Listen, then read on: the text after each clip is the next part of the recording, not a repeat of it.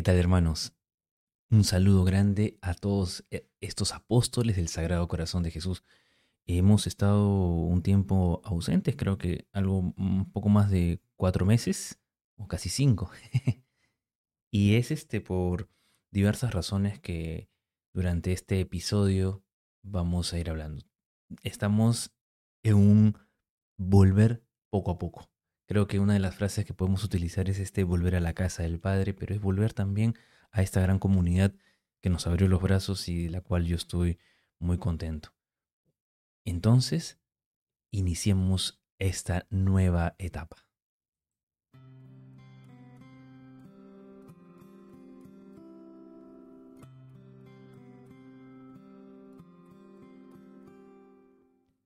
Como les había comentado, eh, no he estado grabando episodios desde hace por lo menos, eh, creo que alrededor del noviembre, diciembre del 2021. Y eso obedece a diversas situaciones, ¿no? Una de ellas también ha sido el tema de eh, la presencialidad. Bueno, también tuve mi retiro espiritual, estuve, eh, tuve un tiempo de descanso. Creo que un tiempo también, este, sano, prudente y, esperado, ¿no? Porque después de dos años de pandemia, después de que em, cortamos comunicación, por así decir, de, cara a cara, presencial con algunas personas, entonces creo que era necesario volver a, tener estos espacios, a tener esta, estos encuentros. Entonces la actividad pastoral también ha crecido. Todo esto que les comento no es una excusa, sino es la manera de decir eh, eh, que hemos estado no hemos estado quietos, hemos estado trabajando. Incorde Jesús ha seguido evangelizando a través de las redes sociales, sí, a través del el Instagram sobre todo, a través de una que otra transmisión en vivo, a través también de este, las charlas del corazón de Jesús y, hay proyectos interesantes también que este año se quieren lanzar y se quieren sacar adelante. Con la gracia de Dios y con el corazón, siempre en el corazón, en, los, a los pies de nuestro Señor, creo que lo vamos a poder lograr. Y gracias también a ustedes, ¿no? Que están ahí, que, que no han perdido la fe y la esperanza en nosotros. Este no es el primer episodio de una siguiente temporada. Este es el puente entre el final de la temporada anterior y el inicio de la nueva. Creo que eh, a, raíz de la Pascua de Resurrección, el Señor también eh, quiere, quiere que este espacio de evangelización vuelva nuevamente a, a, a tomar auge. ¿no? Si ustedes recordarán, en el 2020 iniciamos con mucho ánimo, con mucho entusiasmo y, este, y lo logramos, creo yo que logramos eh, llevar, llevar eh, reflexiones y, evangelizar a través de, las redes a tantos hermanos que, necesitaban, que querían saber del corazón de Jesús. El año pasado, con mucha alegría, en junio tuvimos un taller y en la parroquia en la que desarrollamos nuestra actividad pastoral y hacia septiembre, octubre del año pasado tuvimos, bueno, el que habla tuvo eh, la, eh, el, la primera, eh, el primer programa de consagración con más de 100 personas inscritas y lo cual todavía seguimos sosteniendo y, y cual, también con lo cual tenemos un, un, este, una deuda también pendiente de de una segunda etapa ya de entronizar las imágenes del corazón de Jesús en los hogares de todas las personas que se han consagrado y faltan varios consagrarse todavía. Pero, como digo, con la gracia de Dios vamos a salir adelante con el corazón de Cristo que nos ha venido acompañando durante todo este tiempo. Ese corazón de Jesús que no deja nunca de sorprendernos y no deja nunca de, de amarnos. Le agradezco infinitamente a Cristo nuestro Señor por todas las bendiciones y por todo lo que nos está dando en este tiempo. Yo soy un convencido de que, de que es el corazón de Jesús quien nos ha llamado, quien nos ha, nos ha eh, pedido que lo acompañemos en este camino. Y uno con vergüenza, a veces este, con, eh, limitado como es, el Señor nuevamente nos, nos invita a acompañarlo y apoyarlo, ayudarlo en esta obra evangelizadora. Y es lo que queremos hacer en, en Cordeyeso.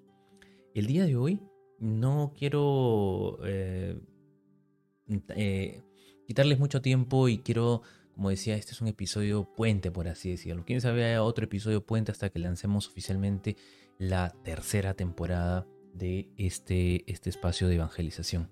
Entonces, el Evangelio del día de hoy ¿no? nos, habla, nos habla sobre este encuentro que ha tenido Jesús con sus discípulos eh, en, el, en el momento en el que ellos eh, se van a pescar.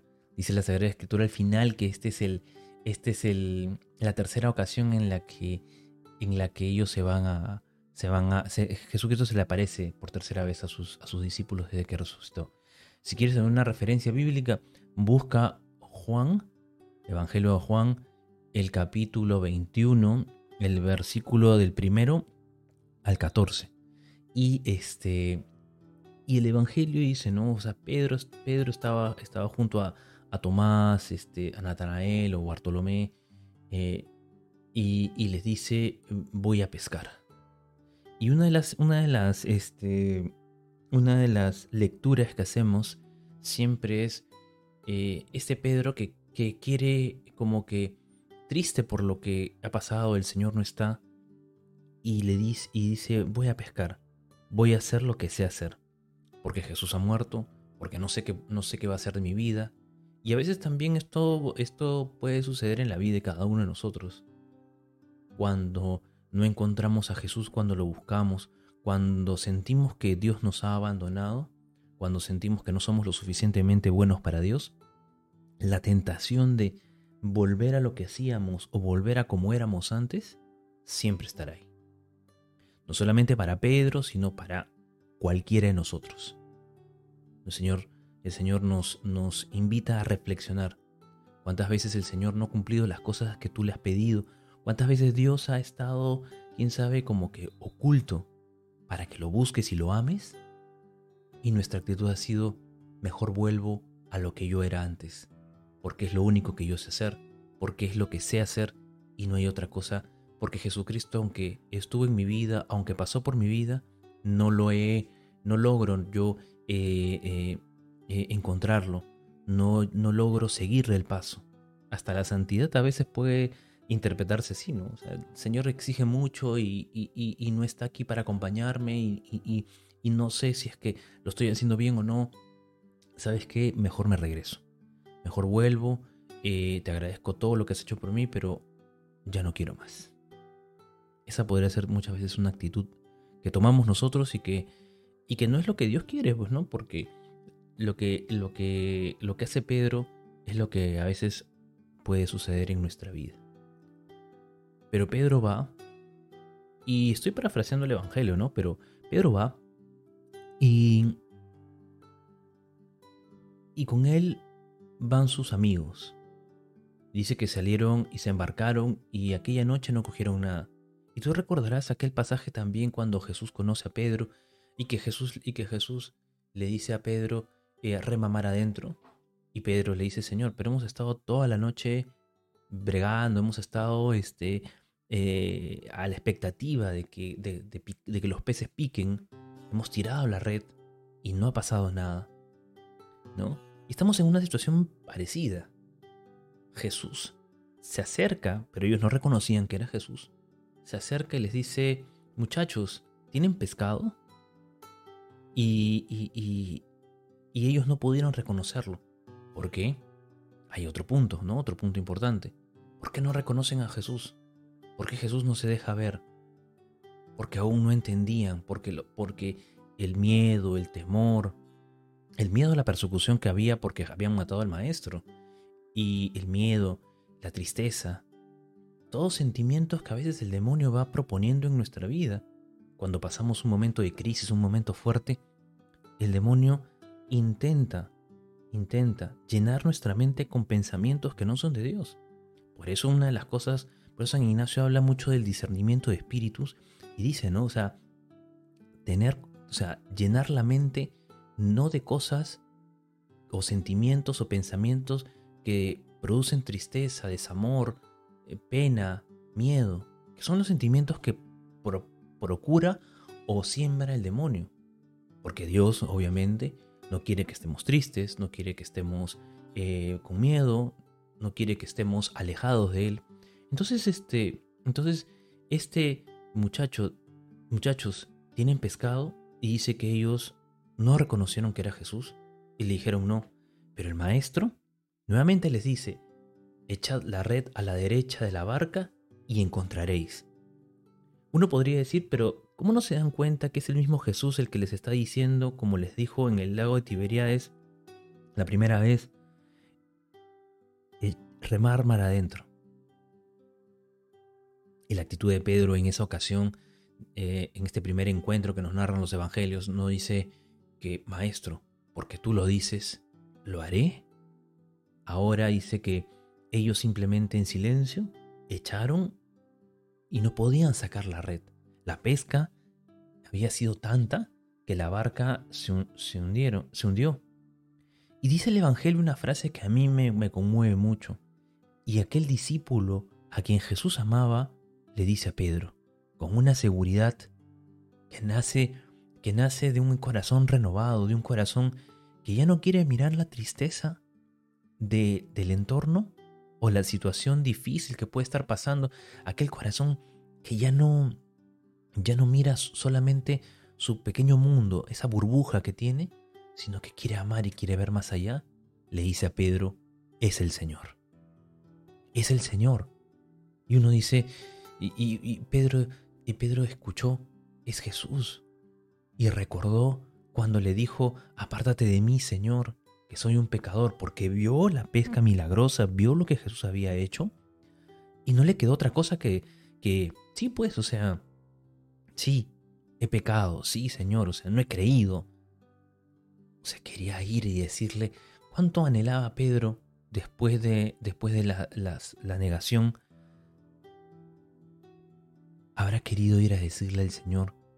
En ningún momento pudo hacerlo porque Jesús fue condenado, llevado donde Pilato, flagelado, vía crucis y, y crucificado y muerto. Habían pasado tres días y no lo había visto. Y la tristeza, el desánimo y todos estos sentimientos de los que hemos venido hablando surgen, surgen como pueden surgir en cualquiera de nosotros.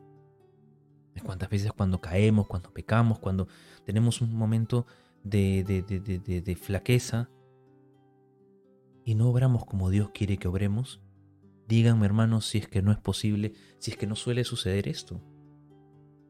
Investiga, busca, revisa tu vida. El mundo a veces se encarga de que no reconozcamos a Jesús y no podamos decir es el Señor. Pero el discípulo a quien Jesús tanto quería nos vuelve a decir es el Señor. Ey, en tu vida ese que está, que te ha dicho qué hacer, ese a quien no reconoces, que está escondido eh, bajo la cara de un familiar querido, de un amigo. Quién sabe cuando has tenido esta emoción del Espíritu Santo para ayudar a un pobre, a una persona que lo necesitaba.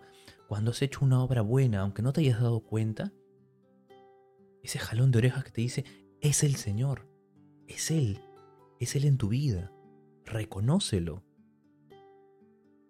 Pero dice que Simón Pedro al oír esto, estaba, dice que estaba, claro, desnudo, dice, porque estaba eh, con el torso, eh, no estaba con la túnica, sino con el torso descubierto, porque estaba pescando, estaba en plena labor. Dice que se ató la túnica y se echó al agua, ¿no? Y fue corriendo hasta Jesús. Dice que Jesús les dice, traigan los peces que acaban de coger, y se pusieron a almorzar. Yo me quedo, yo me quedo en esta, en esta frase de es el Señor. Más adelante, y ahí creo que es el, último punto en el cual podríamos eh, revisar y tener, eh, le dice al final, ¿no? Ninguno de los discípulos se atrevía a preguntarle, o sea, todos sabían, intuían que era Jesús, porque nadie había mostrado los signos, la dulzura, el amor, lo habían escuchado predicar y nadie sabía, nadie se atrevía a decir que era el Señor. Pero dice que Jesús toma el pan, se lo da y lo mismo el pescado. Y ahí reconocieron a Jesús. Entonces, hermanos, nuevamente, el Señor nos vuelve, nos vuelve a hablar. Una primera, una primera fase podría ser, es este, es este, no encuentro a Jesús en mi vida y vuelvo a lo que, a, a lo que yo era antes bueno malo, vuelvo a como era antes, a una vida sumido en, mi en mis propios problemas, eh, en, en pensar en mí y no en los demás. Porque Simón Pedro, como recordamos, dijo voy a pescar. No les dijo vamos a pescar, sino voy, yo, yo solo, yo no hay nadie más. Luego, luego la segunda parte, que es, no podían reconocerlo, porque estaban tan metidos en sus cosas, en su vida, en su mundo, que no reconocían al, Señor. El discípulo que tanto ama le dice a Pedro es el Señor cuando ven que la, que la pesca es milagrosa, que la pesca, que, que cuando... y nos vuelve a jalar las orejas a decirnos, oye, reconoce a Jesús en tu vida, reconoce a Jesús en lo que estás haciendo. Reconoce a Jesús en cada cosa que te pasa. No seas tan bobo, de alguna manera, ¿no? No seas tan bobo de no darte cuenta de que ahí está Jesús junto a ti y te está diciendo, echa la red a la derecha. Y, mi, y déjate, mejor dicho, déjate llevar por Dios que te quiere decir, que te quiere hablar, que te está hablando en ese momento y te está diciendo, sí, haz esto. Y una, tercera parte es, una vez que resucitó, lo reconocieron al partir el pan. así como los discípulos de Maús los reconoció en ese momento, también Jesús había preparado ya la cena para sus discípulos. Y traían un pescado para completar esa cena.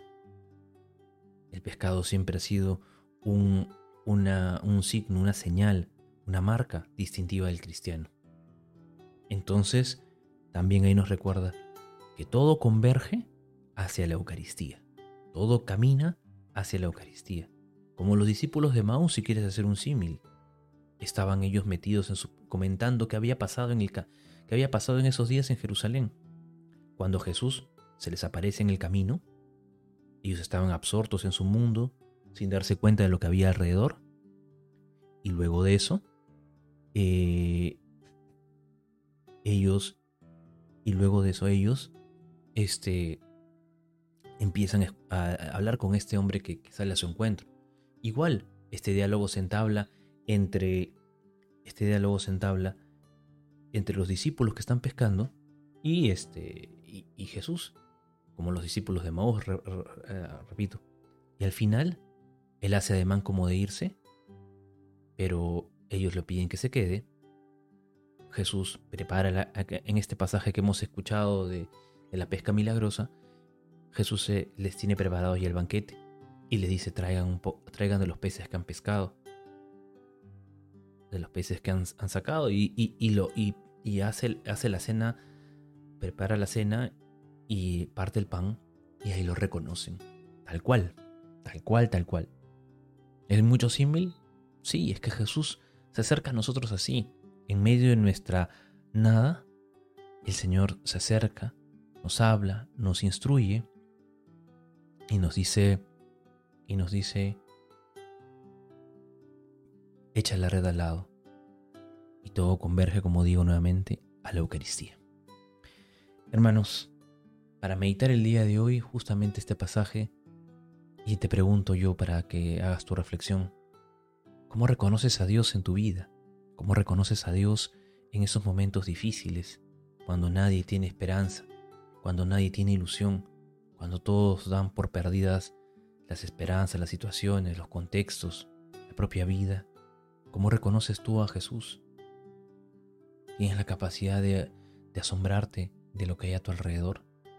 Te invito en este tiempo, en esta semana de la octava de Pascua, a dejar que Dios entre en tu vida, a escuchar su palabra, a escuchar lo que Él te dice y a ponerlo por obra. Para que Él reine en tu corazón, reine en tu vida, reine en tu familia, en tu barrio, en tu casa, en en tu ciudad, ahí donde estás. Que reine Cristo, que reine para siempre. Nada más hermanos. Que el Señor les bendiga y sigan orando por nosotros para poder seguir haciendo este contenido y llevarles más, más reflexiones sobre el corazón de Cristo. Recuerda que soy el diácono Gerardo y esto es Incorde y eso, una gran familia, una gran familia que quiere conocer más y amar el corazón de Cristo. Una familia de apóstoles del Sagrado Corazón de Jesús. Recuerda, somos Incorde Yesu.